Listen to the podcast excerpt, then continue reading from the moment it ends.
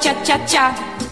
Alright, alright, alright, guys. Começando mais um Lampcast, eu sou Danilo Bertoso e o que te passa, estúpido? Eu sou a Maria Eduarda e Piacere, girolamo trombeta. Eu sou Wagner Benedetto e os excluídos têm que se ajudar. Bom, mas é isso. Hoje a gente vai falar de Luca, a nova animação da Pixar, cara. Então vai ter muitos spoilers, como sempre. E já deixo aqui um aviso que eu achei esse filme uma merda. É o quê? Ah, é zoeira, só queria causar uma polêmica no começo do podcast. É isso, mas não se fala uma coisa dessas. Meu Deus, mano, você me deixou até triste agora, velho. Bateu uma depressão aqui. Falar pra vocês que não é o maior filme da Pixar, mas é um puta de um filmaço do caralho. Porque é da Pixar, só por isso. Eu acho que ele, ele é um filme que dá pra você assistir só vendo uma animação pra criança ou cheio de camadas. Eu vi várias camadas, né, no filme. Então, eu achei ele um filmaço porque eu vi várias camadas que a gente vai comentar nesse podcast. Mas antes, vamos para a notícia da semana.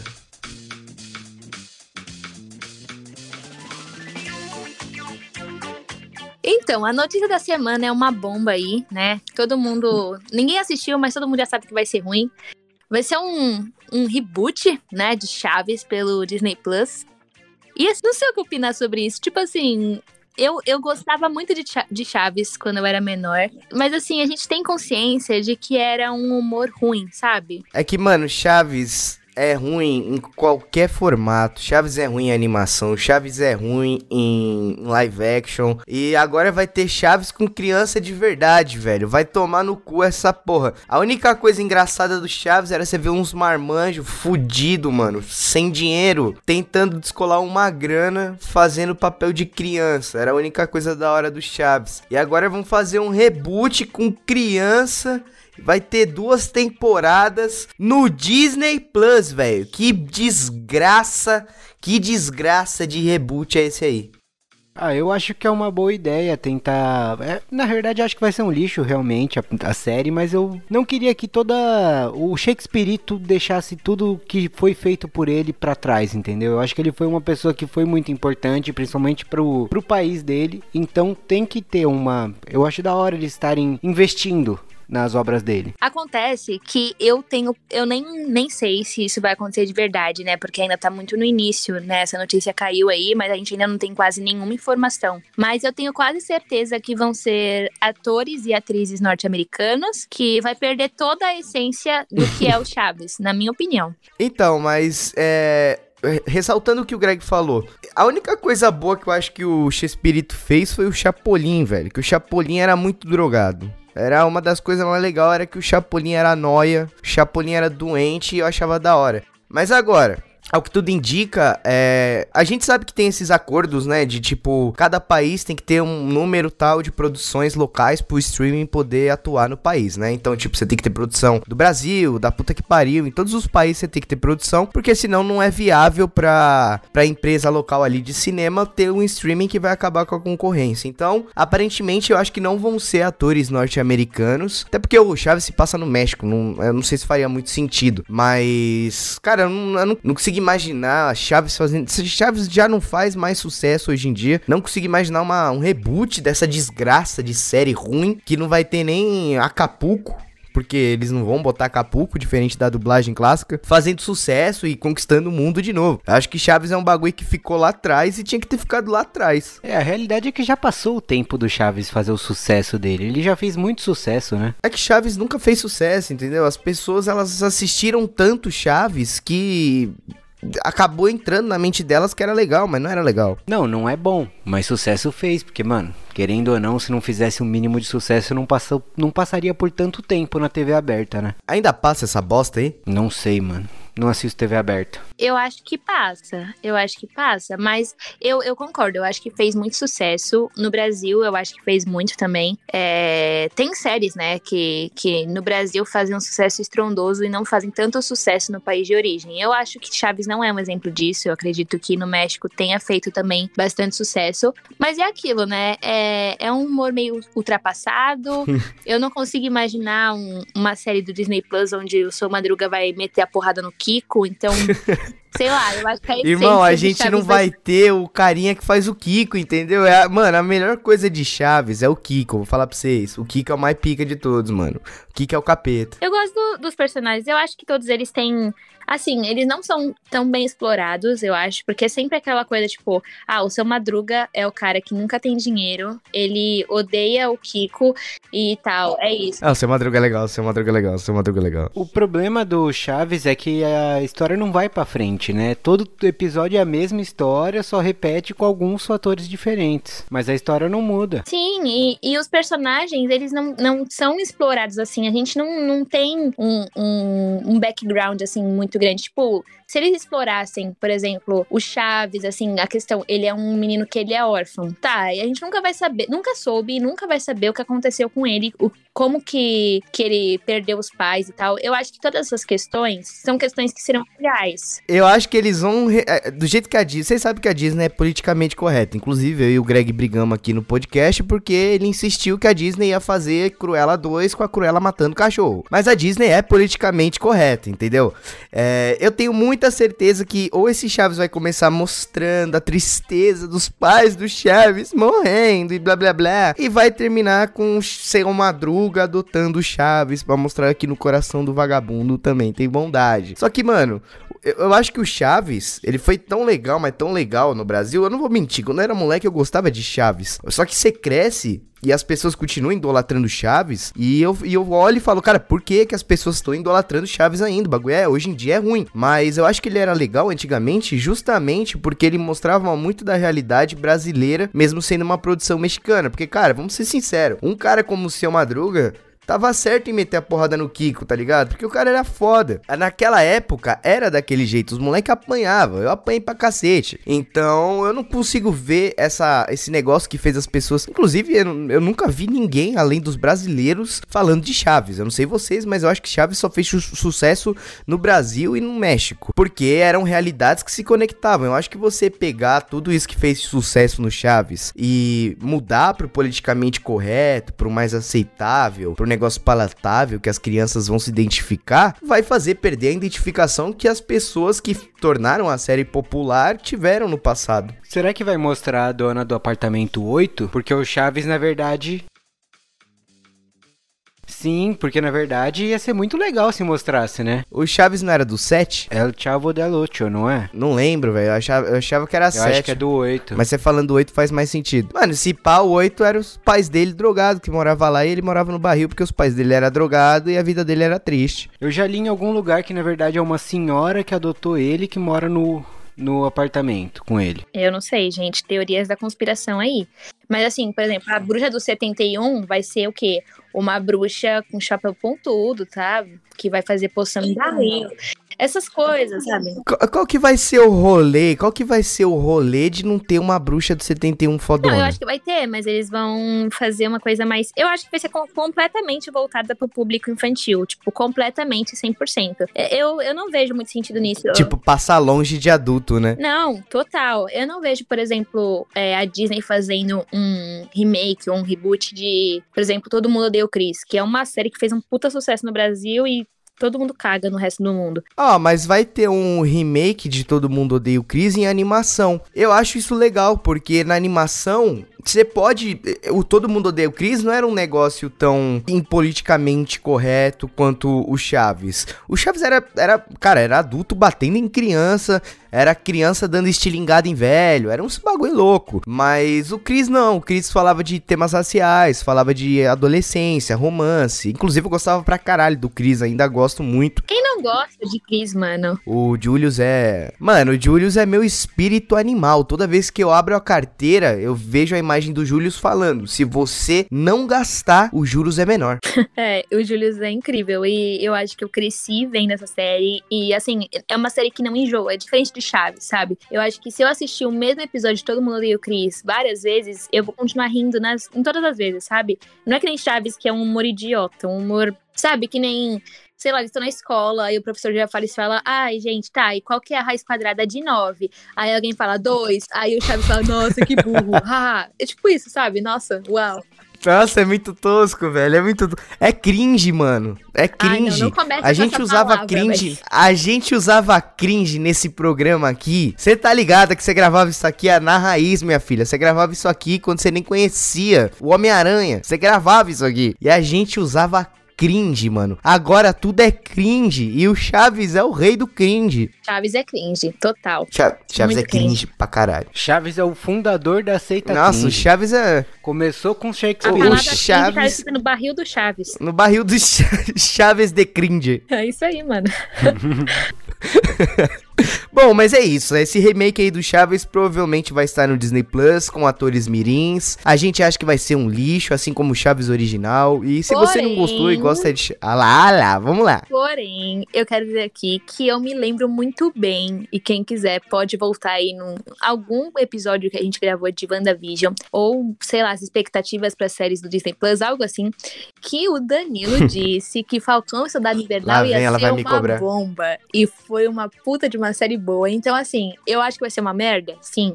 Porém, eu não boto minha mão no fogo, tipo, vai ser uma merda, sabe? Eu, eu falo, eu acho que vai ser uma merda, mas se eu me surpreender, de boa. Eu falei que vai ser bom. Aí é a mesma coisa que você falar. Se você pegar Covid, você tem 50% de chance de morrer e 50% de chance de viver, caralho. Tá chovendo no molhado, não, não, não, não, Mas você falou, nossa, eu, eu, vai ser uma merda, você pode me cobrar, você disse, tá gravado. Mas eu vou te falar, o Falcão e o Soldado Invernal tá foi uma merda nos três primeiros episódios. Foi uma desgraça absoluta. Ah, mas você gostou por causa do, do, do cachaceiro lá do Sebastian Stan. Não, não, não, não, não, não. foi só por causa disso também. Ele Irmão, colocou... o cara tá os três primeiros episódios com a cara inchada. Parece que virou a noite bebendo. Ele tava, ele tava ainda processando as questões dele. Você tem que respeitar, sabe? Que, o cara cortou o cabelo pra ficar de cara inchada. Só no, nos últimos episódios que ele leva a porrada, os caras é quatro, ele tá gatinho, sem cara inchada. Que porra é essa? O cara tava com uma retenção de líquido foda. Mas, os três primeiros episódios de Falcão e Soldado Invernal, tava, eu tava certo. Falei, meu Deus, que bosta. E se você parar pra pensar, a galera tava gostando desses três primeiros episódios merda, porque esses três primeiros episódios merda não tava falando sobre nada. Tava falando sobre dois otários que fazia piadinha e tava atrás da, da descontrolada ali da, da Carrie. E aí no final, quando a série começou a falar sobre questões raciais e ficou fodona, a galera não gostou. Tanto que se você procurar vários, várias pessoas comentando Falcão e o Soldado Invernal, a maioria vai falar que é uma merda. Então, Pra mim, que sou sempre eu do contra, as pessoas são cringe igual os três primeiros episódios de Falcão e Soldado Invernal. Os três primeiros episódios de Falcão e Soldado Invernal são piores do que qualquer episódio de Chaves. Eu falo mesmo. Eu falo mesmo. Eu falo Meu mesmo. Deus do céu, Ô, irmão, gente, a abertura daquela série é uma merda. A abertura daquela série é uma merda. O segundo episódio é você exagerou. Vai lá, os cringe vai vir me matar porque eu acho os três. Oh, é que assim, eu sempre sou do contra, entendeu? Aí eu, eu fui do contra porque tá todo mundo no hype do Falcão Soldado Invernal. Eu falei, se tá todo mundo no hype, vai ser uma merda, porque tudo que tem hype é uma bosta. E aí, eu tava certo. Só que aí, quando eu fui na contramão, falei, porra, me rendi ao hype, o bagulho tá ficando bom. A galera foi na contramão e falou, nossa, mas como assim? O Capitão América é negro e pipipi. Então, só por ter irritado essa galera, eu acho Falcão e Soldado Invernal uma série foda do caralho, com os três primeiros episódios mais ruins do que o Chaves. Greg, ó, eu, você tá liberado tá? Pra cometer um crime de ódio aí contra o Danilo. eu só assisti o primeiro episódio, gostei do primeiro episódio, falei É tão boa que ele nem assistiu. muito que eu não gostei do primeiro, que eu, que eu gostei do primeiro episódio, então eu não posso falar muito sobre o Falcão Olha, eu, po eu, posso mostrar todos os prints das nossas conversas no WhatsApp de você falando que, que, que, que desgraça dela. Mas eu assisti, eu gostei, é boa, todo mundo acha, menos os cringe. Ah lá, você é cringe demais. Não, não, você, ó, eu tenho print de você falando que tava que ruim. Eu, até o terceiro assim, Quando o Zema apareceu, mais, ficou mas bom. Não disse que era ruim. Não sei, não sei opinar sobre isso. É, não sabe opinar, mas os prints não mente não, safado. Tá bom então. Vamos falar de Luca, que é bom então. Bora, bom, bom naquelas, né? Bom, mas é isso, vamos falar de Luca.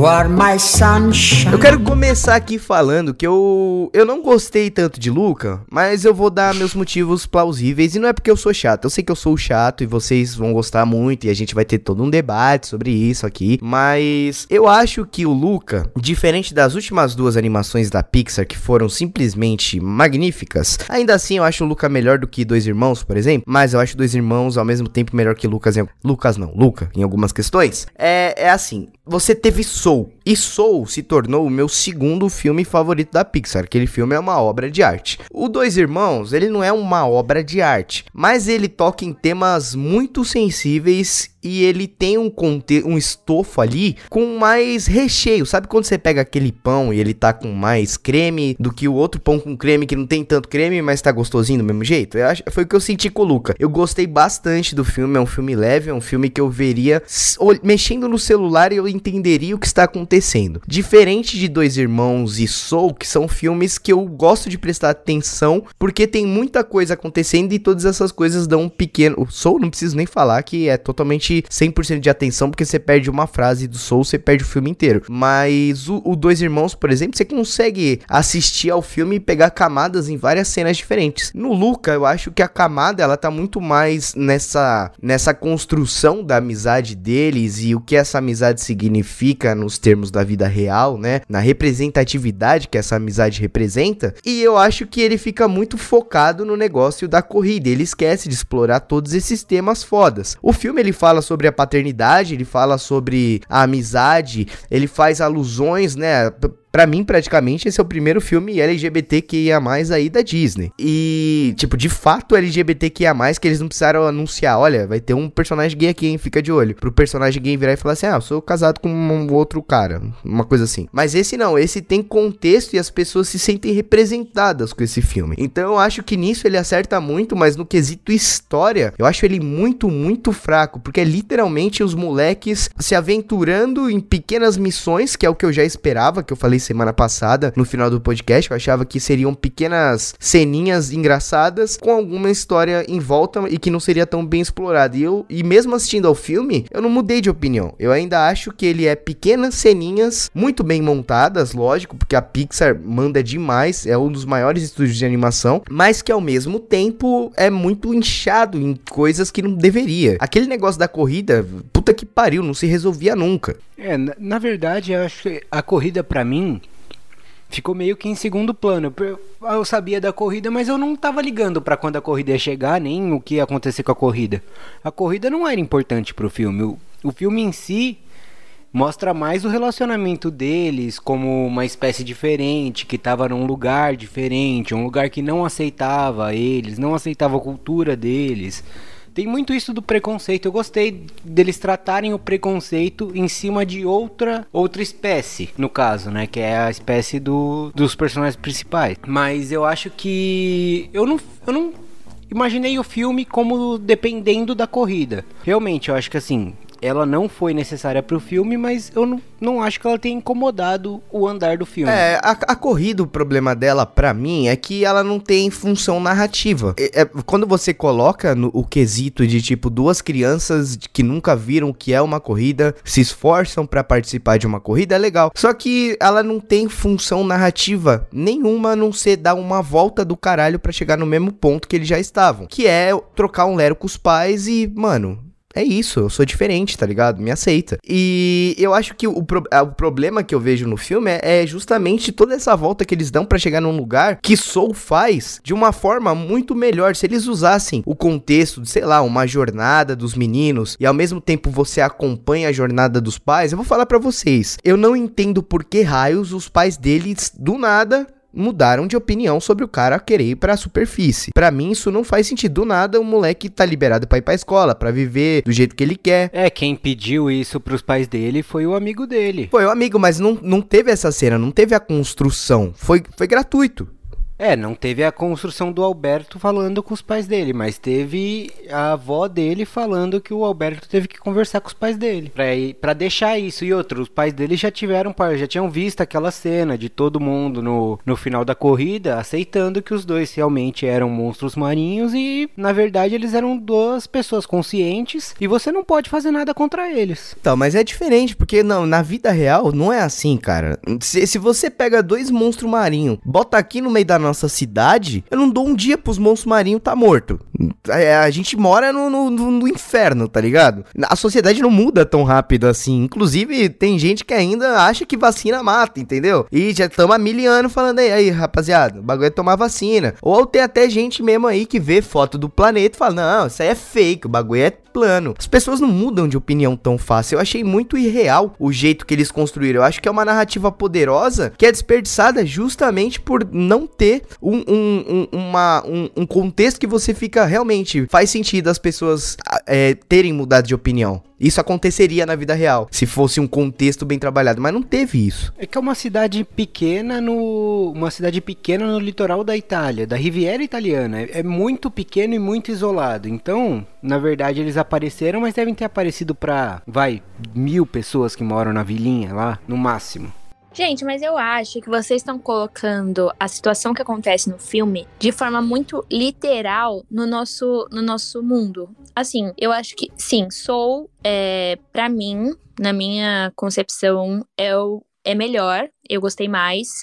É, eu acho que é um filme muito sensível, ele é um filme muito. muito. É, perfeito. Ele é perfeito, exatamente. Essa é a palavra que eu tava procurando. Mas eu acho que Soul é aquele filme que, se você colocar uma criança para ver, é, ela ela vai assistir. É um filme que tem ali é até colorido e tal, mas não é um, um, filme que, mesmo sendo uma animação, uma criança vai vai pescar as coisas, sabe? Eu acho que até as coisas mais simples do filme Soul são complexas para uma criança. E eu acho que o Luca é um filme que ele mostra a realidade de uma forma mais mais mais infantil, assim, por exemplo, os monstros, é óbvio que se você tacar um monstro na Avenida Paulista, é óbvio que eles não vão sobreviver, porque a gente não tá acostumado com isso. Mas os monstros que aparecem no filme são as pessoas que são diferentes da maioria, que são diferentes daquele círculo é, social e aquele círculo de relações que já existem naquele lugar e aí chegou uma pessoa que ela é diferente e aí ela sofre a rejeição, ela é excluída. É, a Julia, que aparece no filme, é, por mais que ela não seja um monstro marinho, ela também é diferente. Ela peita o cara lá. Mas também não tem função narrativa nenhuma essa personagem, né? Sejamos sinceros. Ela serve para dar gatilho no Luca pra ele ir pra escola. Não, ela é importante.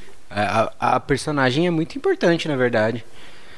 Ela foi feita como o primeiro contato deles com a raça humana, né? Só que no contexto que a Madu acabou de explicar, seria meio que assim: imagina que duas pessoas não se identificam com mais ninguém no planeta. Elas vão se sentir dois monstros é meio que a saída disso. Então, mas é essa discussão que, que, que faz. Eu, não se enganem, tá? Eu tô falando o que eu não gostei, porque é lógico que eu sempre tenho que falar o que eu não gostei, que eu não consigo não falar. Mas o que me fez gostar do filme foi essa posição de você ser diferente. Porque eu já falei isso em vários outros filmes, vários outros programas aí que a gente grava aqui. Que o que me atrai é quando você puxa pra realidade. E a Pixar, ela é mestre em fazer isso. A gente pega o Ratatouille, é literalmente a história de um um cara que quer cozinhar, a mensagem é literalmente qualquer um pode cozinhar, só que as pessoas não aceitam que é um rato cozinhando. Isso é genial as fuck, tá ligado? E lógico que na vida real não existe um rato que possa cozinhar. O meu problema não é a ligação com a realidade, eu tenho a suspensão de descrença, mas é, o, que, o que me apaixonou nesse filme foi realmente o jeito como eles conseguiram colocar o que é o preconceito e como as pessoas reagem a esse preconceito. Eu acho que eles falham justamente no momento momento deles continuarem nessa narrativa boa e, e, super realista, ao mesmo tempo contada de uma forma irreal, de uma forma fantasiosa, eles subvertem isso demais no ato final. Então você tem toda a construção. Ca cara, desculpa, para mim esses dois personagens, eles são um casal, eles são apaixonados um pelo outro. É muito mais do que uma amizade ali. E e no final. O Alberto claramente tem ciúme do Luca em várias cenas. Tipo assim, você não vê quem não quer. Não, não é possível que as pessoas não tenham percebido. tipo, e, e é. Fala pra você que eu gostei desse vilão, hein? Ah, e não é um vilão. Não, não é o vilão. Não é o vilão, não é o vilão, não é o vilão. Do, o vilão é o Giacomo, não é? É, o Jaco, o Jaco, confundi os nomes. Não, é Hércole. Hércole. É, Hércole Jacoli, não é? é? Ah, sei lá o nome daquele infeliz. Mas, tipo assim, o, o Alberto, é, eles colocaram. Tudo bem, tem toda uma coisa mais intrínseca ali deles serem um casal? Tem. Mas eles colocam é, as cenas claríssimas do Alberto com ciúmes do, do Luca com a Julia. Tipo, ele olha literalmente com uma cara muito feia pros dois, tipo, em várias cenas. Então, tipo, quem não viu isso é só porque não quis, entendeu? E é por isso que eu não acho que seja uma coisa velada. Eu não acho que seja uma mensagem velada de, olha, eles podem ser personagens gays. Muito pelo contrário. É, na, na, na, na narrativa clássica de cinema, você sempre coloca os amigos para brigar quando uma personagem feminina chega, porque um dos amigos também está apaixonado pela personagem feminina. Mas aqui no Luca é muito mais real. E, é isso que eu gosto. Eu gosto da cena que ele vem com o guarda-chuva para proteger o amigo de se expor. Porque ele sabe que se eles se exporem juntos, a sociedade vai acabar julgando eles, cara. E se você faz esse paralelo com qualquer causa que seja, mas a gente tá falando especificamente da causa LGBTQIA, é, é muito real. Porque eu, eu conheço pessoas que são um casal que não se assumem justamente porque tem medo de, de, da, de como a sociedade vai reagir, como as pessoas vão reagir. E essas pessoas se protegem nesse nível de de tipo, eu, cara, eu vou dar minha vida por você porque a sua causa é a minha, entendeu? Então, eu, essa talvez seja a minha cena favorita, que é quando ele vem com o guarda-chuva lá, ele acaba se expondo por um momento e as pessoas ficam horrorizadas com quem ele é, mesmo ele sendo inofensivo e o outro cara já chegando com cinco pedras na mão para matar ele, entendeu? E aí você vê o cara lá também se soltando, indo atrás dele, se expondo. E, e isso eu acho muito bonito. E nesse momento, se eles tivessem utilizado essa ferramenta para mostrar, nossa, a sociedade mudou, a sociedade conseguiu enxergar o que, que eles fizeram e como foi real, do mesmo jeito que a gente tá fazendo aqui, seria muito interessante. Mas no final das contas fica resolvido, tipo, ah, o cara falou aí que eles são dois meninos do bem e não é para matar. Fechou? Não mata, senão vai ter problema aqui. Porra, não é assim também, caralho. Você vai tratar as pessoas, você só vai tratar as pessoas bem porque tem alguém te ameaça, ameaçando te matar se você tratar elas mal? Não, e eu acho que tem várias outras cenas e várias outras partes que mostra muito aquela coisa de das aparências, né? Tipo, ah, é, que nem o pai da Julia. Quando ele aparece na primeira cena, você vai achar que ele é um, um bronco, assim, bravo e tal, que ele pode até machucar o Luca e o Alberto, mas na verdade ele é um docinho, sabe? E ele tem aquela aquela pose de durão, de machão, assim, pô, tal, que, enfim. E, e, é uma coisa muito engraçada, tipo, eles colocarem um personagem grandão, tipo, ele perdeu um braço, sabe? Tipo, é, sei lá, ele fala que nasceu daquele jeito, mas quando ele aparece matando os peixes e pescando e tal, logo você pensa, nossa, ele foi atacado, e aí ele foi, tentou se proteger e perdeu um braço, tipo, tudo aquilo que remete a um cara que é, é tipo, amargurado e tal com a vida, e não é verdade. Então, é, é uma coisa interessante a Pixar colocar um cara com a aparência, entre aspas, de um cara bravão, sendo um docinho. E também uma outra cena que me chamou a atenção foi as duas senhorinhas depois se revelando, assim, como monstros do mar. Eu sabia que aquelas safadas eram um monstro, cara. Pior que ele sabia mesmo, ele já tinha me falado. eu sabia, velho. Eu falei pra ele, eu falei, mano, essas duas aí são monstros. Não, e é legal, elas. É aquela coisa, né? Tipo, elas meio que se adequaram ao senso comum ali daquela comunidade para não serem julgadas. É, mas elas não estavam sendo quem elas são de verdade. Então, é, toda essa, essa esse véu assim que eles passaram por cima desse desenho bonitinho e tal, coloridinho e tudo mais, é engraçadinho até porque tem um pouco de, de humor também, tem toda essa parte mais sensível também que todo filme da Pixar tem, né? Eu acho que não tem nenhum filme da Pixar que não toque em alguns temas sensíveis ou tenha tentado passar alguma mensagem. É, não é o meu filme favorito, mas eu acho que ele tocou em temas que são muito importantes para muitas pessoas. Eu não tenho local de fala para falar sobre isso, sobre a comunidade LGBTQIA+, mas mesmo não tendo é, a vivência, eu consegui ver como deve ser difícil para essas pessoas se adequarem ao, ao, entre aspas, o que é as, o que as pessoas julgam como normal, sabe? E não poderem mostrar o que elas são de verdade. E o cara, que é aquele. Como é que é o nome dele? Hércules, né? Ele é o, o put, um puta macho escroto total, assim. Uhum. E, tipo, ele, teoricamente, para aquela população, seria um cara normal, sabe? Mas ele é podre por dentro, enquanto as pessoas que são diferentes, tanto os pais do Luca, quanto o Luca, quanto o Alberto, eles são anormais, entre aspas, para aquelas pessoas que vivem ali, mas são puros por dentro, são pessoas de coração bom, são tudo mais. Então, a, a, tudo tá muito além da aparência, sabe? É isso que acho que o filme quer passar. Então, mas é, é, é, é, Eu acho que é meio que sobre isso, assim. É uma frase que eu não gosto de usar, o é sobre isso, mas é meio que sobre isso, tá ligado? Porque a gente mesmo, cara, eu e o Greg, a gente tem a mania de pintar unha, tá ligado? Não que a gente tenha propriedade de fala em porra nenhuma, a gente não tem, mas é, eu vou chegar nesse ponto. A gente pinta a unha. É, o dia que eu fui na cabine lá, eu tava com a unha azul, toda pintada de azul. Cara, só o fato de eu estar com unha pintada azul no trem foi um, um, uma sessão de olhares assim que eu falei, cara, eu só tô com a unha pintada, brother. O que vocês estão achando surreal, tá ligado? E eu acho que isso que você falou é, é onde eu chego na frase é sobre isso, que você não precisa necessariamente, eu acho que na verdade é meio que lógico isso aí na decisão deles, mas acho que você não precisa ser necessariamente parte do grupo para você conseguir entender as dores deles. Acho que você exemplificou isso muito bem. É, todo mundo todo mundo, independente de ser ou não parte de algum grupo, já se sentiu diferente em algum momento. Lógico que algumas pessoas provavelmente nunca se sentiram diferentes porque nunca olharam para esse aspecto da vida, tipo, cara, e se eu fazer alguma coisa diferente? As pessoas vão olhar diferente? Então, eu acho que a mensagem principal é você se conectar com esses personagens, você acompanhar a jornada deles e no final das contas você falar, olha, realmente é diferente, é uma coisa que faz sentido com a realidade e que a gente tem que olhar e tem que tratar como normal. A gente não pode ficar toda hora julgando as pessoas por elas serem diferentes, porque, cara, acabei de acompanhar a jornada de dois meninos super gente boa que são julgados por serem monstros. Só que no tipo de sociedade que a gente vive, as pessoas assistem as coisas e não consomem mensagens. Isso talvez seja uma das coisas que mais me deixa frustrado, porque esse filme tem essa mensagem poderosa. Por mais que eu, eu acho que o final, ele, em termos cinematográficos, cague muito, eu ainda acho que ele tem uma mensagem poderosa que a gente conhecendo a sociedade como é não vai ser absorvida. O pai da Júlia é o eu gostei muito do personagem que na verdade ele é mostrado como um cara grandão e mas desde a primeira cena ele mostra que ele tá cuidando assim de todas as visitas, tal, ele faz um macarrão a pesto pro pros pro Luke e pro Alberto. E a apresentação desse personagem eu achei muito boa, que a, a primeira cena dele no filme é ele cantando o Barbeiro de Sevilha. Isso eu achei fantástico. Você entrar na casa de um italiano, ele tá cantando Barbeiro de Sevilha, fazendo um macarrão ao pesto. Você se sente em casa. É o italiano raiz.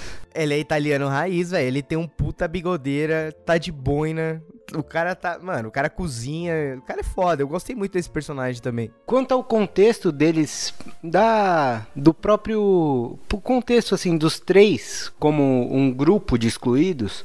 Eu achei muito legal a ideia deles se formarem como um grupo e no final mostrar que a Júlia e o Luca, na verdade, estão deixando o grupo e indo pro mundo, entendeu? Tipo, eles são diferentes.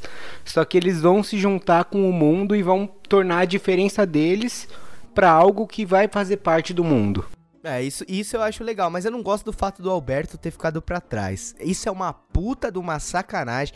Moleque não tinha pai, moleque não tinha casa, ficou para trás para trabalhar como peixeiro, vai tomar no cu. Ele foi adotado pelo Máximo, mano. Essa é a que brisa. Gustavo ele ir pra escola também, velho. Ele que não quer. É, essa é a questão. Eu acho que eles abordaram. Eu também fiquei muito triste na despedida deles. Acho que foi uma cena. Acho que é a única cena que eu marejei meus olhinhos assim. E eu costumo chorar muito nos filmes da Pixar, então eu não chorei tanto nesse. Mas eu acho que eles quiseram colocar assim o amor.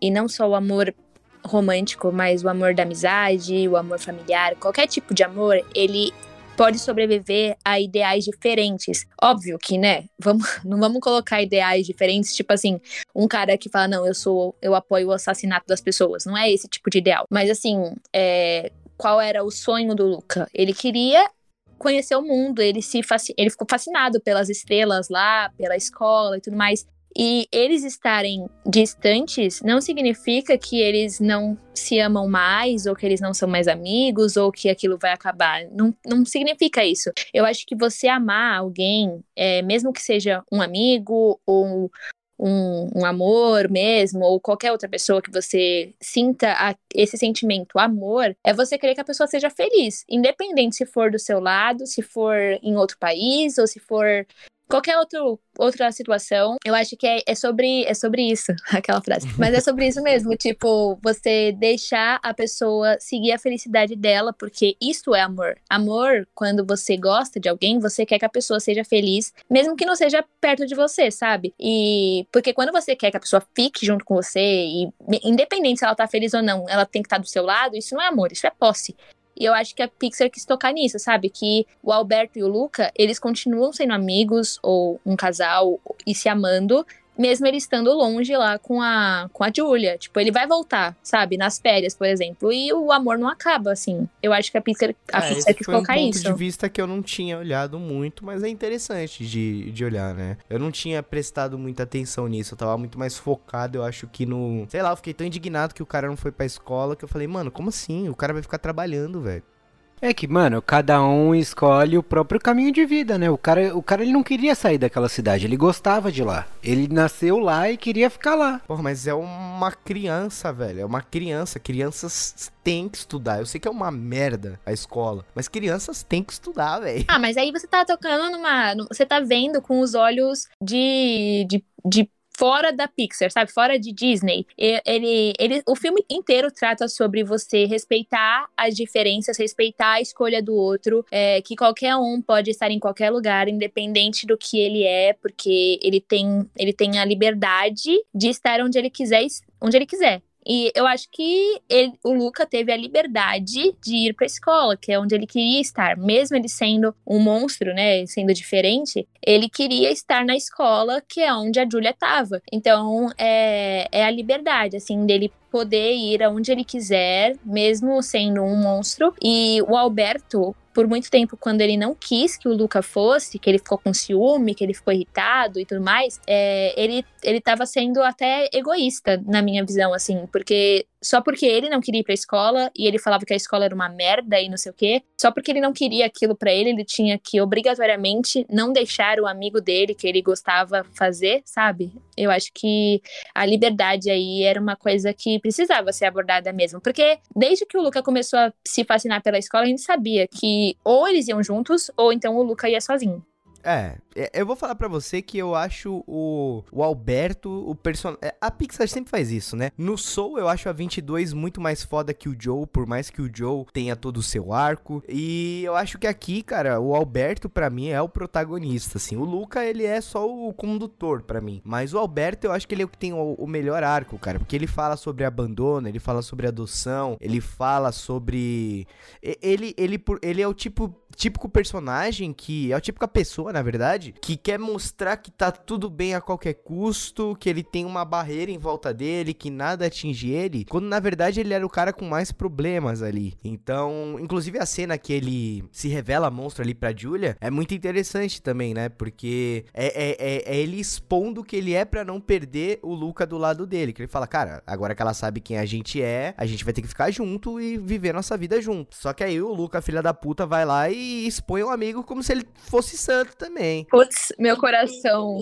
Meu coração foi arrancado do meu Pô, vacilão, peito nessa cena, mano, juro. Vacilão. O, o Luca tá com meu, meu coração no mar. Nesse momento, eu juro, eu não sabia onde enfiar minha cara. Falar eu que falei, nesse momento eu peguei uma raiva do Luca, hein? Falei, ó, filha da puta, mano. Mas é aquele medo, eu acho, assim, sabe? Assim, o Luca, ele para mim representa muito a inocência. Eu acho que, inclusive, um dos pontos negativos desse filme é que eu acho que ele anda rápido demais. Como assim? Assim, em coisas, tipo, o começo dele é muito, muito rápido. Tipo, o Luke, eu não sei se é muito rápido mesmo ou se para mim passou muito rápido, mas eu achei muito rápido aquele início do, do Luca no mar, aí ele acha as coisas, aí o Alberto aparece, ele puxa e ele já vai pra superfície. E, ah, tipo, não, não, eu, eu, eu, gostei, eu não, gostei. o começo é realmente muito corrido, não, até porque na verdade mostra que ele, mano, é, a cena é literalmente ele falando, eu não vou ir pra terra firme, aí corta, tá ele deitado, indo pra terra firme, tá ligado? Ele levanta e vai pra terra firme. Mas vocês não assistiram o mesmo filme que eu, família. Vocês não assistiram o mesmo filme que eu. O filme literalmente começa com o Luca pegando as coisas do barco porque tinha curiosidade de ver o que era o que. Só que no meio do susto. Não era ele, era o Alberto. Não, não era, é era o Luca. Luca. É o, Luca. é o Luca. Era o Alberto. É o, é Luca. o Luca. O Luca pegando as coisas enquanto ele tá guiando a, os peixes. O, o Alberto fala coisas são minhas, que caíram do barco, que é o relógio, não sei mais o que, uma carta. É o Luca, é o Luca. É, então, foi o Alberto que roubou as coisas e jogou no fundo do mar. E o Luca encontra essas coisas no fundo do mar. É essa cena inteira que acontece. Não, não, não. Eu, então eu vi essa porra errada, porque eu vi ali o Luca tendo a curiosidade dele, deixando as coisas caírem.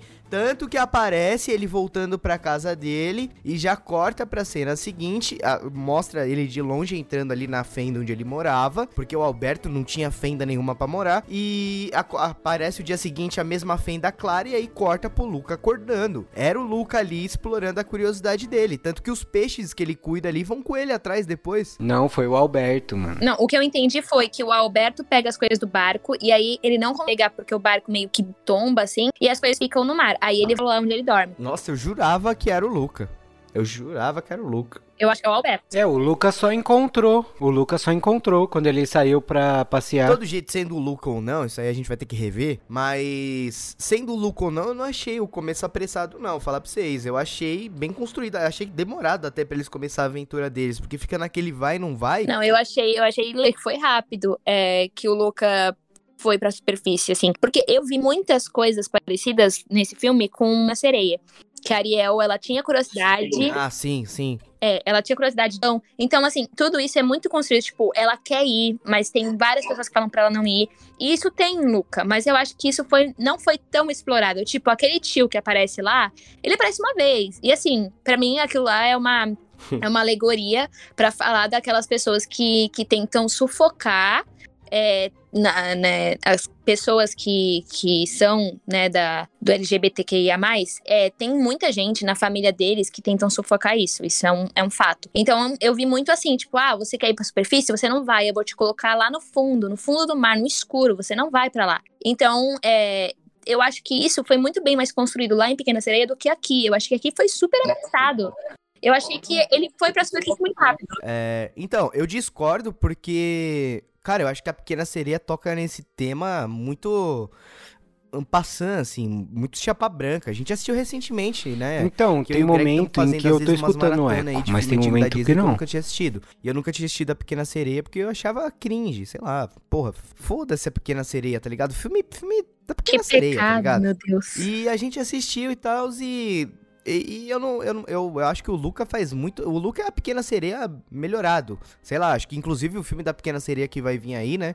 Que inclusive hoje saiu umas fotos dela lá com o cabelo de verdade, não sei o que é, vai ser muito melhor do que a animação, porque a animação é literalmente os caras falando, não pode ir pra cima, hein? Só que, tipo, a Ariel era uma menina branca, ruiva, princesa. O que, que, que, ela tá sendo reprimida? Ela tá sendo reprimida de não ir pra cima para não ser morta, é diferente. Ela não seria morta porque ela é diferente, porque no mundo de verdade as pessoas não iam matar a menina branca ruiva, entendeu? E eu não acho que a pequena sereia tem todos esses temas tão delicados quanto o Luca, não, vou falar pra vocês. O Luca, ele era, ele era literalmente diferente em todos os aspectos, todos os aspectos possíveis, não só o físico. Ela não, não ela só não. era umas, as partes de baixo ali dela que não tinha perna. Eu digo que tem, tem coisas que me lembraram a Pequena Sereia. Não que o filme seja inteiro igual, não é. Mas tem coisas que me lembraram, tipo essa coisa dele ter a curiosidade de ir pra superfície. Mas é o que eu disse, eu achei que foi muito, muito rápido, assim, toda essa coisa dele querer ir pra cima e ele não poder ir porque os pais não deixam, ou porque alguma coisa assim. Eu não, não achei que foi tão A bem. estrutura é parecida. É. A estrutura é parecida porque é um personagem marinho querendo descobrir o mundo, mas eu acho que é- são duas visões diferentes. Falando em curiosidade Pequena Sereia, eu queria chamar- tirar uma curiosidade aqui. Pequena Sereia faz xixi? Sei lá, peixe faz xixi? Peixe faz xixi. Então faz. Mas como que ela faz? Sei lá, como é que peixe faz xixi? Ah, o peixe ele tem uns negocinhos dele, né, mano? Ela deve ter também, só não vai colocar isso na- no filme, né? Não vai aparecer lá um furinho na, nela. Eu, eu- eu assisti o Pequena Sereia e falei, mano, como esses caras se reproduzem, velho? Ela bota ovo, aí vem um cara e. Mas aí o filhote ovo. mama nela? É essa brisa. Aí, enfim, a gente tá, ó. O filme é Disney, tá? Não tem que ficar brisando nisso. Nossa, o cara gozou no ovo, que bizarro, velho. Que rei doente. Mas é assim que os peixes faz, mano. Não, os peixes é peixe. Ela vai lá, bota vários ovos, aí o cara Mas vai ela lá é e meio peixe, ejacula no meio meio dos humana, ovos. né? Oi? É. Ela, é meio peixe, meio humana. Então, mano, cadê a parte humana daí do bagulho? A parte reprodutória dela é peixe. Eu, que é eu espero que nesse filme aí da Pequena Sereia eles tenham umas cuecas, pra pelo menos mostrar que eles estão cobrindo alguma coisa que existe. Acho que não, mano, é só um peixe. Pô, mas é, é, que é muito surreal para mim a porra do, do, do, rei ter 700 filhas e não ter nada que, que mostra sete. que ele... Sete filhas e não tem nada que mostre que ele tem alguma coisa, filho, pelo menos é um ali filme tá de sereia. Cueca, é um filme então, de sereia. Mano... Você realidade pra quê, meu filho? É um filme de princesa da sereia. Então, mas uh, todos os filmes de sereia mostram sereias com tetão. Sereia não vai lá com, com, com biquíni. Não que seja necessário mostrar pequena sereia de tetão. Mas tô falando, tipo, pelo menos você sabe que eles têm órgãos ali. Mas ela tem as conchinhas. O Luca, inclusive, é uma das animações que faz isso, porque ele tá de roupinha. Ele não tá pelado. Mas ele, quando ele vai pra, pra superfície, ele fica com uma, uma roupinha de alga. Tá, mas quando ele volta, ele tá de cuequinha. Então ele usava uma, um shortinho ali pra, pra, cobrir um negocinho, entendeu? Que ele tinha alguma coisa. É irreal se o ser humano se reproduzir sem ter nada, gente. Os pais dele usavam vestido. Pra que a gente tá discutindo isso? Porque é uma curiosidade minha. Tipo, mano, como que, que a pequena sereia foi reproduzida, sendo que ele só tem o rabão ali do peixe? Então, mas é que se ela realmente é metade de baixo peixe, então ela tem uma glândula que expele essas coisas. Só que essa glândula é muito pequena, não dá pra. Não é que nem a área erógena não, então, do então ser tá humano. resolvido. No filme da Pequena Sereia não precisa mais de cueca, porque agora eu entendi todo o contexto dos peixes. Muito bem, aula de biologia que também temos. Bom, mas agora eu queria falar com vocês do visual do filme, porque também é uma parte muito importante. É, além da trilha sonora incrível, né, que toca músicas Lindo. italianas e toca um Johnny Cash no final, muito bem colocado, inclusive. Mas eu achei o visual desse filme um dos mais lindos da Pixar. Lógico, sempre Soul para mim vai ser o mais lindo visualmente, porque não tem como fugir da beleza de Soul. Mas eu gostei muito do visual desse filme. Eu acho as cenas embaixo d'água, inclusive, espetaculares. Assim, foi um negócio que eu olhei e falei, caralho, eu não tava dando nada pra esse filme e essas cenas embaixo d'água aqui me conquistaram demais. Eu gostei também do visual, eu acho que ele lembra um pouco o estilo do desenho, assim, meio é, divertidamente. Não, divertidamente é, porque Soul, por mais que tenha a parte que aparece as almas e tal, blá blá blá, ele é muito mais. Você não fale mal de Soul. Eu não tô falando mal, não. Tô falando que ele. Você já viu a textura do giz da lousa do, do Joe no, no Soul? Ele é perfeito. Eu amo Soul. É justamente isso que ela quer dizer. É uma animação muito realista comparada ao que é a do. Não é muito realista. Gente, Mano, é uma animação puxada pro realismo comparada, se for comparada com a do Luca, Sim, que é bem cartoonizada. É, o, o, o, Luca, ele não tem, é, por mais que ele não seja totalmente humano, né? Eu acho que o desenho não é tão feições tão assim perfeitas humanas. Eu acho muito fofo, eu achei muito legal que eles colocaram um puta narigão nos italianos e tal, porque é uma característica italiana mesmo. Não é não, então, Greg? eles têm esse cuidado. Ah, tá aí, né, para provar. o Greg é a prova viva. Então, eu, eu acho legal essa parte, mas eu realmente achei, eu concordo com o Greg, que é, o Luca tem uma, uma vibe, assim, mais cartunesca. Tipo, divertidamente, se você vai olhar os divertidamente da Riley lá, alegria, tristeza e tal, por mais que eles sejam não, eu não sei bem o que eles são, né? Mas assim, eles, eles têm. Sentimentos, porra. Não, mas eles têm um rostinho humano, sabe? Nariz, boca e tal. Eles não são. É, eles são antropomorfizados. Eles não têm feições humanas. E eu acho que, por mais que o Luca tenha, né, feições humanas, eu acho que ele é mais um, um desenhinho mesmo. Na verdade, eu acho que assim, não dá para comparar Soul com o Luca, porque eu acho que são propostas completamente diferentes. Dá, dá sim. Dá sim, só pelo fato de ser da mesma empresa. Mas o Soul, ele é um filme feito para ser é, mais realista, tocar em pontos sensíveis do jeito que ele tocou, um filme para adulto se debulhar de lágrima, não é filme para criança. Luca é um filme para criança, sabe? Eu acho. Tem a... Eu vou falar pra vocês, eu acho que eu esperava um soul desse filme, assim, porque, mano, eles jogaram a bola muito pra cima, velho. O soul é, é muito foda. Eu acho que é aí que tá o problema, entendeu? A gente assistiu o soul e falou, Deus do céu, que filme perfeito. A Pixar voltou com tudo e não sei o quê. Eu acho que tá aí o problema, a gente Mas esperava. Mas eu gosto disso que a Pixar tá fazendo, que é voltar, né? Porque há, há 3 a 4 anos atrás aí, eles falaram, cara, não vamos mais fazer continuação, que a Disney tá enchendo o saco. Faz Incríveis 2, faz Dory 2, faz Carros 3, Carros 2. E eles ficaram nesse negócio de fazer continuação de histórias que eles não queriam contar. E aí eles vieram só com essas histórias novas. E, cara, esses três novos filmes da Pixar, o Dois Irmãos, o Soul e o Luca, queira você ou não, eles já são é, marcos na cultura pop e são histórias contadas do zero. Essa é a magia da Pixar, é pegar coisas do zero, é pegar coisas que mesclam a realidade com a animação e, e, e trazem pro nosso cotidiano. Inclusive, eu não sei vocês, mas eu achei o visual desse filme muito parecido com aquele curta La Luna da Pixar. Vocês não acharam? Sim, é bem parecido com o Luna. Eu gostei também, eu gostei dessa identificação visual, que é a marca da Pixar, né? E, e ainda acho que dava para eles ter feito uma coisa um pouquinho mais existencialista como foi Soul. Eu sei que não dá para exigir que seja um Soul porque a história é outra, o contexto é outro, a proposta é outra. Mas dentre todos esses filmes novos da Pixar, eu acho que esse foi o único que tocou menos em pontos sensíveis. Eu não acho Dois Irmãos um, um foto... Inclusive, Dois Irmãos não tem nada de fotorrealismo foda. Mas ele consegue tocar nesses temas sensíveis. É, o Dois Irmãos, ele, ele tem uma questão mais familiar e tal. Eu acho que a, a, a conversa, né, a discussão familiar no Luca, ela não quase não é explorada, né? Por mais que tenha o pai, a mãe, não sei o que, a mãe super protetora, blá blá blá, é muito mais sobre amizade e amor com quem é de fora da sua família, sabe? Enquanto dois irmãos é literalmente sobre dois irmãos, né? Então, é, essas discussões são muito mais, muito mais presentes. E mesmo sendo, eles também sendo monstros, não, não são bem monstros, né? Mas são diferentes.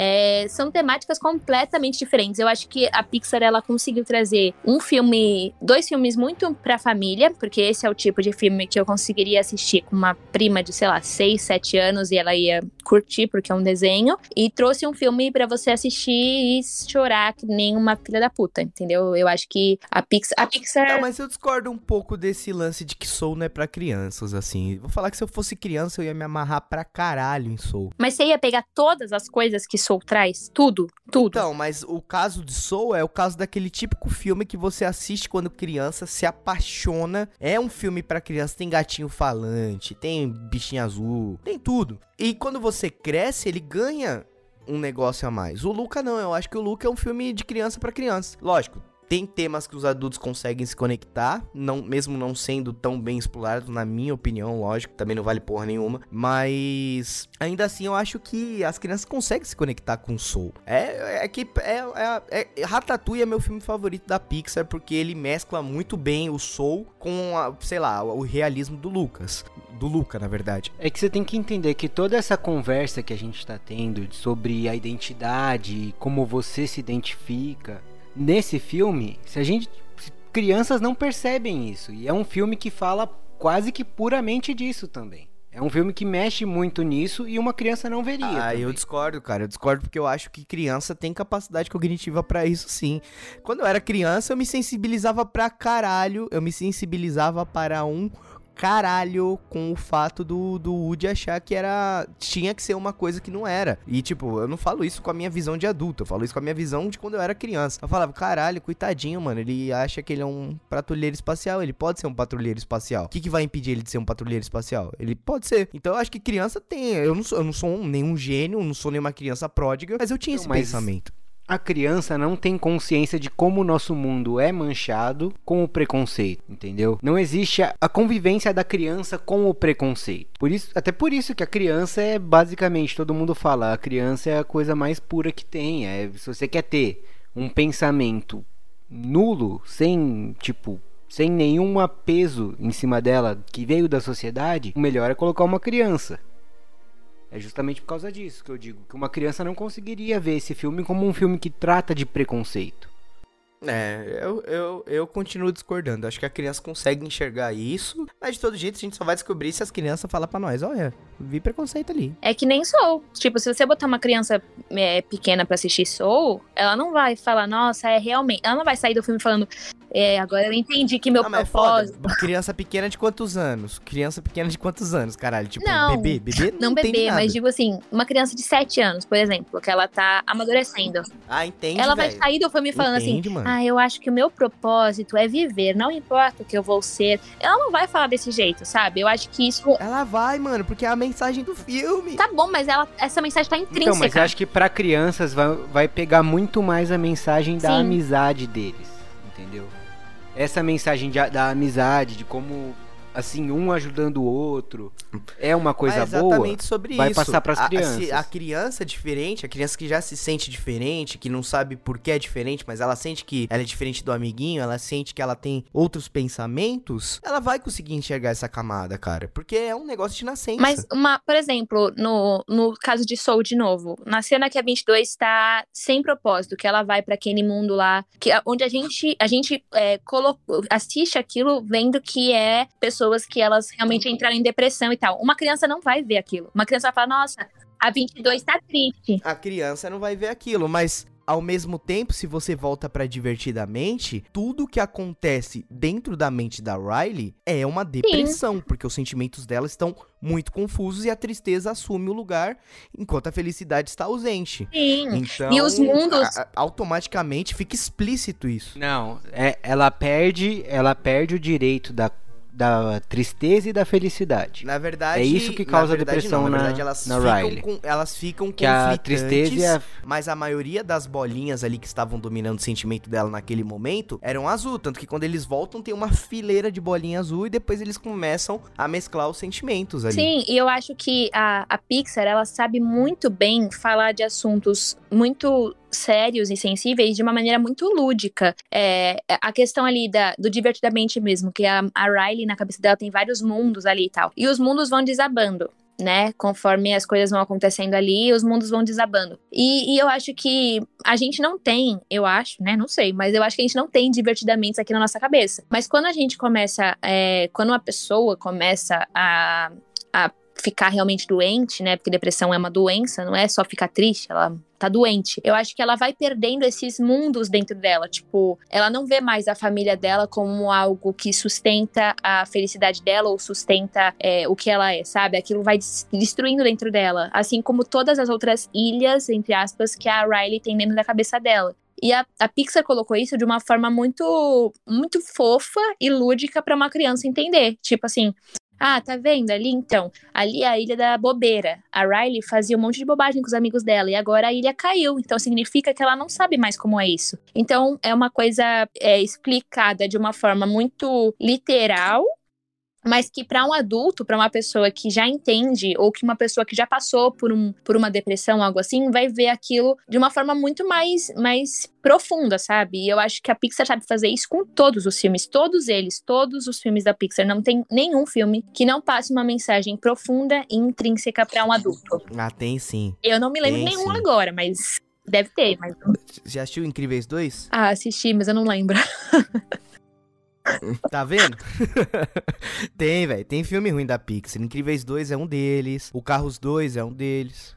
Incríveis 2 é, Incríveis 2 é uma aula pra uma pessoa que nem meu pai ou meu avô, por exemplo, que é uma pessoa que não vê, não vê o, o que uma, uma pessoa que está em casa como uma dona de casa é, entendeu? Eles não veem o que é uma pessoa que faz isso É, pra eu, viver. eu, eu não. Eles veem como se fosse alguém que simplesmente é um vagabundo que fica em casa. E quando o, o Senhor Incrível tem essa quebra, eu acho que assim, todo, todo homem que faz isso na família, quando o Senhor Incrível tem uma queda dessa, consegue enxergar que na verdade não é tão fácil quanto tá na mente dele, né? Não, não é. Isso eu entendo, mas eu acho que os Incríveis 2, né, mudando um pouco do foco, eu acho que o Incríveis 2 é, não é nada sobre isso, assim. Eu acho que eles usam, eles subvertem o papel, né, que que já era uma coisa que uma hora tinha que acontecer na sociedade, mas eles subvertem esse papel justamente pra tirar piada da situação, que é pra mostrar o cara fortão, fodão, tendo que cuidar de um bebê. Isso serve muito mais como uma muleta de piada do que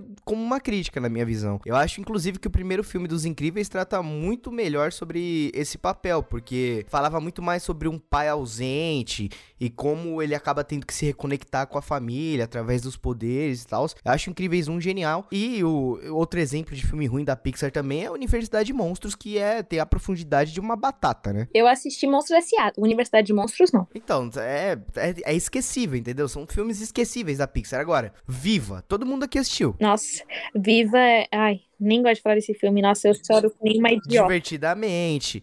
Outro, outro filme da Pixar que é, tem a profundidade de uma ervilha é o Brave, que o Greg gosta, que eu já falei pra ele que eu odeio É esse filme, legal, mas tem mano. uma profundidade de uma ervilha. É da hora. legal onde, velho?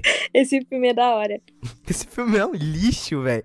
É nada, mano. É, a, a Valente é uma princesa que ela é zero princesa, tá ligado? E eu acho muito legal. Sei lá, eu, eu gosto desse filme. Então, o que me incomoda é que onde eles fazem esses negócios por fazer, entendeu? Tipo, mano, eu, eu, nunca tinha assistido a porra da Moana. Tudo bem que não é da Pixar. Mas eu achava a Moana. Meu Deus, não fala mal de Moana. Não, não nunca, de... nunca, nunca. Quem fala mal de Moana perto de mim agora leva uns tapas. Nossa, pelo amor de Deus. É que, tipo, eu nunca tinha assistido Moana. E eu vi a Moana como, tipo, porra, mais uma princesinha aleatória da Disney. Quando eu assisti Moana, eu achei foda pra caralho. Virou um dos meus filmes favoritos da Disney. Igual a Princesa e o Sapo também, que eu tinha um puta preconceito com o filme. Eu falava, nossa, mano, último filme 2D da Disney, já estamos na época tecnológica, não sei o quê. Só que aí o Greg falou, não, mano, assiste, os caras fazem uns bagulho foda, não sei o quê. Eu falei, mano, vamos assistir, velho. E o bagulho foi foda pra caralho, entendeu? E então, o Brave, por exemplo, eu não tenho essa percepção. Eu, eu, revi esses dias o Brave, que eu falei, mano, eu falei tão mal desse filme que eu preciso rever. E aí eu revi o filme e continuei achando uma bosta, porque é, é ele é aquilo por ser aquilo. Diferente desses novos filmes da Pixar, que todos eles, mesmo o Luca, que eu tenho meus problemas com ele, mas ele ainda tem a mensagem, né? Que é o principal foco da Pixar, que é você simplesmente pegar todo o conceito real que você construiu, todo o belo conceito que você construiu e você dar uma carga maior para ele. Pelo menos é isso que eu sinto com esses, com esses, com a maioria dos filmes da Pixar e não sinto com os filmes que eu considero ruim. É, eu acho que a Pixar ela, ela sempre toca nessa história do ah, é, você ser diferente não vai te impedir de fazer nada. Aquela coisa do ser diferente é normal, sabe? Bem isso. É, isso acontece com Ratatouille, porque uhum enfim, um rato, mas ele é, ele é diferente e ele pode fazer qualquer coisa que ele quiser. Inclusive, ele tem o próprio restaurante no final. Então, assim, qualquer pessoa pode chegar a qualquer lugar. Isso, e, e não é só nem cozinhar. Um Nesse caso é, cozinhar. é, mas assim, qualquer um pode fazer qualquer coisa e chegar a qualquer lugar. Como o Luca e o Alberto que ganharam a corrida. E eu acho. Até o. Até o Toy Story 4, Desculpa te cortar. Até o Toy Story 4, que é uma desgraça completa. Você chorou no cinema? Tem a mensagem de. Eu chorei, eu chorei porque, mano, é brinquedo se despedindo, porra. É brinquedo, velho. Eu choro com o brinquedo. Eu, eu vou falar uma curiosidade aqui pra vocês, mano. Eu não me livrei de um brinquedo meu da minha infância porque eu fico bolado as fuck com, com a possibilidade. Eu sei que uma criança estaria sendo feliz com meus brinquedos, pipipi, popopó. Mas, mano, eu tenho um apego tão grande para aquelas porra, que eram as únicas coisas que eu tinha para fazer na minha infância, que eles estão ali guardadinho. Infelizmente, meus Vai que você dá um brinquedo teu pra Bonnie que ela deixa ele parar no lixão. A gente nunca sabe. Ô, vai tomar no cu, mano. Vamos relembrar isso aí. Vai que eu dou a porra do meu brinquedo pra criança e a criança fala pra mim: Eu vou cuidar, cara. Eles vão estar tá sempre, mesmo que numa caixa, eles vão estar tá sempre junto. Pra no final a filha da puta construir um garfo, velho. Um garfo plástico um garfo plástico sem valor, um garfo. Do garfinho. Eu gosto do garfinho. Eu é gosto do garfinho. Mas quando você coloca o garfinho do lado do Woody, quando você coloca o garfinho do lado do Buzz, que criança na fucking terra vai falar: "Eu quero brincar com um garfo". Vai se fuder, cara. Vai se fuder. Meu Deus, ele está inconformado. Deixa a menina fazer essa reciclagem não, não, dela. Não, não, Fa faz a reciclagem, salva o planeta. Eu acho lindo, mas não me joga o Woody. O Woody, cara. O cara é mais é, cowboy eu, que o Clint Eu acho que Toy Story 4 é, é, uma bombinha, assim. Mas eu acho que a Pixar, ela, ela, erra muito pouco. Tipo, Irmão Urso é um dos filmes que eu mais amo na vida. Eu, toda vez que eu assisto Irmão Urso, é, no, é da Disney Animation. Que seja, a Pixar é da Disney, né? Então, a Disney erra muito pouco. Não necessariamente. A Pixar, como a gente já falou, inclusive, no nosso especial de Pixar que tem aqui pra galera que quer escutar, a Pixar, ela, ela era uma companhia à parte que ela começou fazendo um puta sucesso do caralho e a Disney falou, ô, oh, mano, aos caras, velho. Vai engolir nós, traz pra cá. E, inclusive, né, o, a, a, Pixar, ela sofre muito na mão da Disney. É lógico que eles ainda têm a liberdade para fazer as coisas geniais que eles fazem, mas eu creio que sem a Disney, a Pixar estaria muito, muito, muito melhor, assim. Porque eles teriam muito mais liberdade, eles não teriam que ficar entregando coisas que a Disney quer, que ninguém liga. Então, é, é tipo, mano, procurando Dory, sabe? Tipo, o que, que aquele filme quer, quer dizer para alguém? Mas tem Up, por exemplo. Up, Up é um filme original da Pixar foda, entendeu? Tipo, não é um dos melhores, mas é foda. Eu gosto muito. E aí, mas aonde a onde Luca se encaixa na teoria da Pixar? Puta, eu não faço ideia. Eu nem sei como eu tá vi... a teoria da Pixar hoje em dia. Eu vi uma teoria aí que a 22 é a Julia. A 22 é a Julia. Eu li uma teoria aí. Ah, mas vai tomar. O cara que fez essa teoria é um merda, hein? Ó, eu não vou falar quem é, porque vai quem tá escutando. Não faz sentido. Não faz sentido. Como não? Cara, vocês Mano, vocês até que faria sentido. Gente, vocês só estão conectando o espaço sentido. vazio que tem Faz de um, um personagem pro outro. A 22 é outro rolê da Como Julia, não, velho. mano? A 22 quer viver, ela se apaixonou por viver. A Julia só é diferente e quer provar que ela consegue fazer as coisas. A 22 não é assim. Mas é, o, o próprio filme Soul, ele, a 22 fala que eles, eles têm as, ali as personalidades deles, mas que tudo ali é muito muito lúdico e tudo mais. Então, é, eu acho, assim, na verdade, o que eu acho é que é que a 22 é a Riley. Eu sempre achei isso. Não, também Mas- discordo, também discordo. Até que faz sentido ela ser a Julia, porque a Julia, ela é aventureira, ela, ela é uma pessoa que ela não, não se enquadra assim em, em paradigma, sabe? Ela, ela, ela não tá nem aí, tipo, pro que é o que todo mundo fala que é certo. Ela faz o que ela acha que é certo e foda-se. E não, isso é não é assim, não é assim, não é assim, não é assim. A Julia, ela é assim, porque ela é a única é. que peita o cara escroto lá. Ela não tá nem aí se todo mundo respeita ele. Não, ela mas acha que ele a, tá a errado. 22, a 22 já teria matado esse cara num braço de ferro. Mas a 22 era uma alma, filho. Ela encarnou numa, num corpo, é Não. diferente. Eu não, cons- eu não consigo conceber a É, você tem que entender que a 22 não vai conseguir Ela fazer nada não, na real Então, quando eu ela não vier pra consigo cá. conceber a ideia de uma personagem tão cheia de atitude como a 22 se tornar uma menininha ok, não desgosto da personagem, mas se tornar uma menininha aleatória igual a Julia. Tipo, é, eu, já- igual eu falei, a Julia pra mim não fede nem cheira nesse filme. Diferente da menina lá do Swift Off que eu critiquei até o cu fazer bico, eu acho que a Julia não me incomoda. Ela tá lá, ela faz parte do grupo, porque por algum motivo ela tem que fazer parte do grupo, mas eu não, não, não enxergo. É, O máximo que eu faria de teoria da Pixar com o Luca é falar que esse filme se passa na época que os humanos estavam começando a ser híbridos, entendeu? Hum, O mas- filme se passa em anos, anos 50 e 60. é, foi, é, é, sei lá, época que os humanos. Come... Inclusive, tem várias referências da Pixar escondida nesse filme. Tem uma cena que aparece o Pato Alguém Donald. viu o carrinho do Pizza?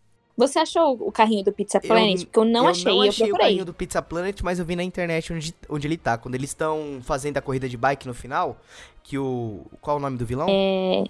Ai, esqueci o nome dele, esse arrombado. Hercole. Ai, foda-se. É, na, na hora que eles estão fugindo ali do Hércules na corrida final, você vê o carrinho da Pixar em cima de uma lambretinha que ele tá com o negocinho do Pizza Planet. E a bolinha, ela aparece quando o pai dele chuta a bola normal e ela bate no telhado. Quando ela bate no telhado, você vê a bolinha em cima do telhado, a bolinha da Pixar. E tem um momento que aparece o. Esse, esse eu não vi na internet, esse eu, Eu vi não no, vi no filme mesmo. Que eggs, aparece um patinho andando com a roupa do Pato Donald. Eu achei muito foda. É, eu acho que. eu- acredito realmente que os filmes estejam conectados. Eu acho sim que a 22 pode ser a, a Julia. É, eu não sei se eu ia gostar tanto se fosse assim, porque eu acho que aí a, a história da 22 meio que fica por isso mesmo. Mas. É, por isso que eu não acredito, porque a história da 22 terminar com ela indo pra escola e ganhando uma corrida, vai tomar no mas cu, tá ligado? gente não sabe, né? recuso. E, e, assim, é aquilo. é, eles falam no filme que quando você vai pra Terra, você não tem. Você não é. a- ela não é mais a 22. Tipo, ela não tem. Ela, quando ela desce pra Terra e ela cai no corpo do Joe, é. Por mais que a gente veja ela agindo, entre aspas, como a 22, ela tá em outro corpo. Ela não tem como ser 100% o que ela era no mundo das almas, entendeu? Mas você reconhece ela. Eu não consigo reconhecer a 22 na, na Julia, desculpa. Eu, eu não desgosto da personagem, repito, mas não reconheço a 22. Ah, eu até vejo, sim. E, e tem outra também. Ela pode reencarnar qualquer personagem, masculino, feminino, qualquer um. Pode ser que ela seja o Alberto. É, por isso que esse bagulho de teoria da Pixar não faz sentido, entendeu? Essa teoria morreu depois do Wally, velho. Tinha que ter acabado ali, os humanos fuderam tudo, tá ligado? É, sei lá, eu acho que E viraram monstro. Brave se encaixa na teoria da Pixar. Eles, eles colocam como uma coisa Brave mais se antiga. encaixa pra caralho, tipo, é uma das peças fundamentais. É, porque a velha lá é a Bu, né? É o que fala. É. É, isso eu acho do caralho. Isso eu consigo acreditar que a velha é a Bull, tá ligado? Agora eu não consigo acreditar que a Julia é a 22, nem fudendo. Sai fora. Ela podia ser a Riley divertidamente. Eu ia gostar. A- Eu prefiro acreditar que ela seria a Riley do que ela seria a Julia, porque a Riley é loucona, eu gosto da Riley. Ou até mesmo a. A Brave, tá ligado? Se ela fosse a Brave, eu também gostaria. A Merida. Não, mas eu acho que não. Aí eu acho que não. Não, não dá porque são épocas diferentes, mas sei lá, vai que acontece dela descer na Terra e encarnar na. Ela pode ser o Miguel do Viva. O Miguel. Eu, eu acho que ela seria muito mais o. Qual o nome do menino do, do Luca? O amigo do Luca? O Alberto, é. Eu acho que a Alberto. 22 seria muito mais legal como Alberto, falar pra vocês. Ela pode ser o Alberto. Tem uma possibilidade aí. Então é isso, tá fechado, teoria da Pixar, a 22 virou o Alberto. Virou cânone. Pronto, a gente decidiu. Exatamente, canonizado no Lampcast, é feito. É isso. Gente, antes da gente encerrar o podcast, eu queria perguntar pra vocês uma coisa importante pra gente não se alongar muito. Dentre esses três novos filmes da Pixar, o Dois Irmãos, o Soul e o Luca, qual a ordem que vocês- colocam eles no- nesse top 3, assim? Qual foi o melhor e, e qual foi o pior até agora? Não que eles- o pior significa que seja ruim. É, Sou, em primeiro lugar, sempre. Eu colocaria Dois Irmãos em segundo, mas porque Dois Irmãos toca em algumas narrativas muito importantes pra mim, muito fortes pra mim. E depois Luca, mas eu amei Luca. Mas Dois Irmãos é, mexe mais comigo pelas coisas que, que são tratadas no filme. E você, Greg? Eu acho que, a- na verdade, a ordem é a mesma. O Soul como primeiro, né? Não tem como o Soul não ser o primeiro. O Dois Irmãos...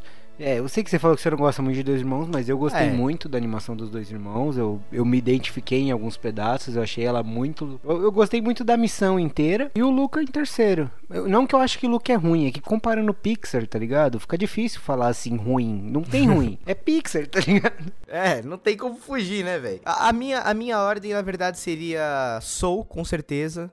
É, e por incrível que pareça, Luke em segundo lugar. Eu, por mais que eu acho que o Dois Irmãos trabalhe muito melhor as coisas que ele se propõe a fazer e o tipo de atenção que eu tenho que ver com esse filme, eu gostei bastante do Luca, porque eu acho que ele mistura muito bem o visual com a narrativa. Eu acho que ele se segura muito bem até o momento que me incomoda, como eu comentei, que, como eu disse, não é porque me incomoda que transforma o filme ruim. Então, a minha ordem seria Soul, Luca e Dois Irmãos, que também não considero ruim, tá ligado? É um puta filme do caralho. Mas pra gente fechar aqui, qual nota que vocês dão pra Luca? Olha, pra Luca eu dou um 7,5, assim. Eu acho que ele foi muito bem, eu gostei muito do filme, mas eu, eu concordo com alguns dos defeitos que você mencionou. Eu gostaria que tivesse mais do convívio deles dois na, na, na ilha do Alberto. Eu acho que se tivesse um tempo deles dois conversando lá, eu, eu ia gostar mais do que eu gostei do filme. É, eu também, eu senti falta disso. Então, por esse e alguns outros defeitos que eu consegui assistir, assim, que me fizeram falta no filme, eu acho que ele ficou em terceiro lugar da minha, da minha linha, né? E eu dou esse 7,5 aí. Madu, e você?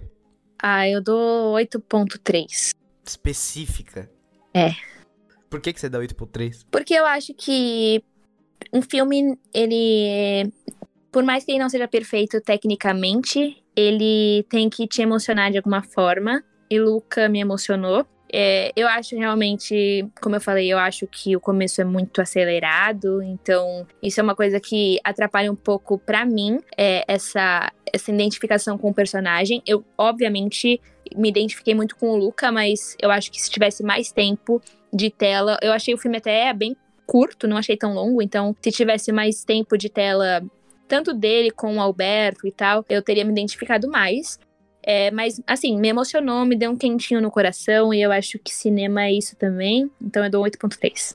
É, eu dou, um, eu dou um 8 redondo pra Luca, eu gostei também. É, por mais que eu tenha ressaltado que eu não goste, eu sempre aviso aqui que eu gosto de ressaltar primeiro o que eu não gosto pra depois falar o que eu gosto. Então, eu gostei do filme, eu achei ele muito fofo, adorei a trilha sonora. Ele me lembra um pouco dos filmes do estúdio Ghibli, que eles não necessariamente precisam ter um grande propósito, mas eles servem muito bem te entreter e ainda assim você consegue absorver uma coisa deles. Então, pelo fato do Lucas vir com a mensagem velada, com a mensagem que não necessariamente tá tão escancarada na sua cara, mas que faz um puta sentido e que conversa pra caralho com as pessoas, eu acho que ele merece um 8 redondinho. Se não tiver outro filme foda da Pixar esse ano, com certeza leva o Oscar. Eu acho que não tem nem como fugir, né? A Pixar é apelona, velho. O próximo lançamento da Pixar é o Turning Red, que na verdade eles já falaram que eles não querem que seja pelo Disney Plus, eles querem estrear no cinema. Sim, a, a Pixar. Então- A Pixar é, É. é- é arte. E esse Turning Red é o do esquilo, né?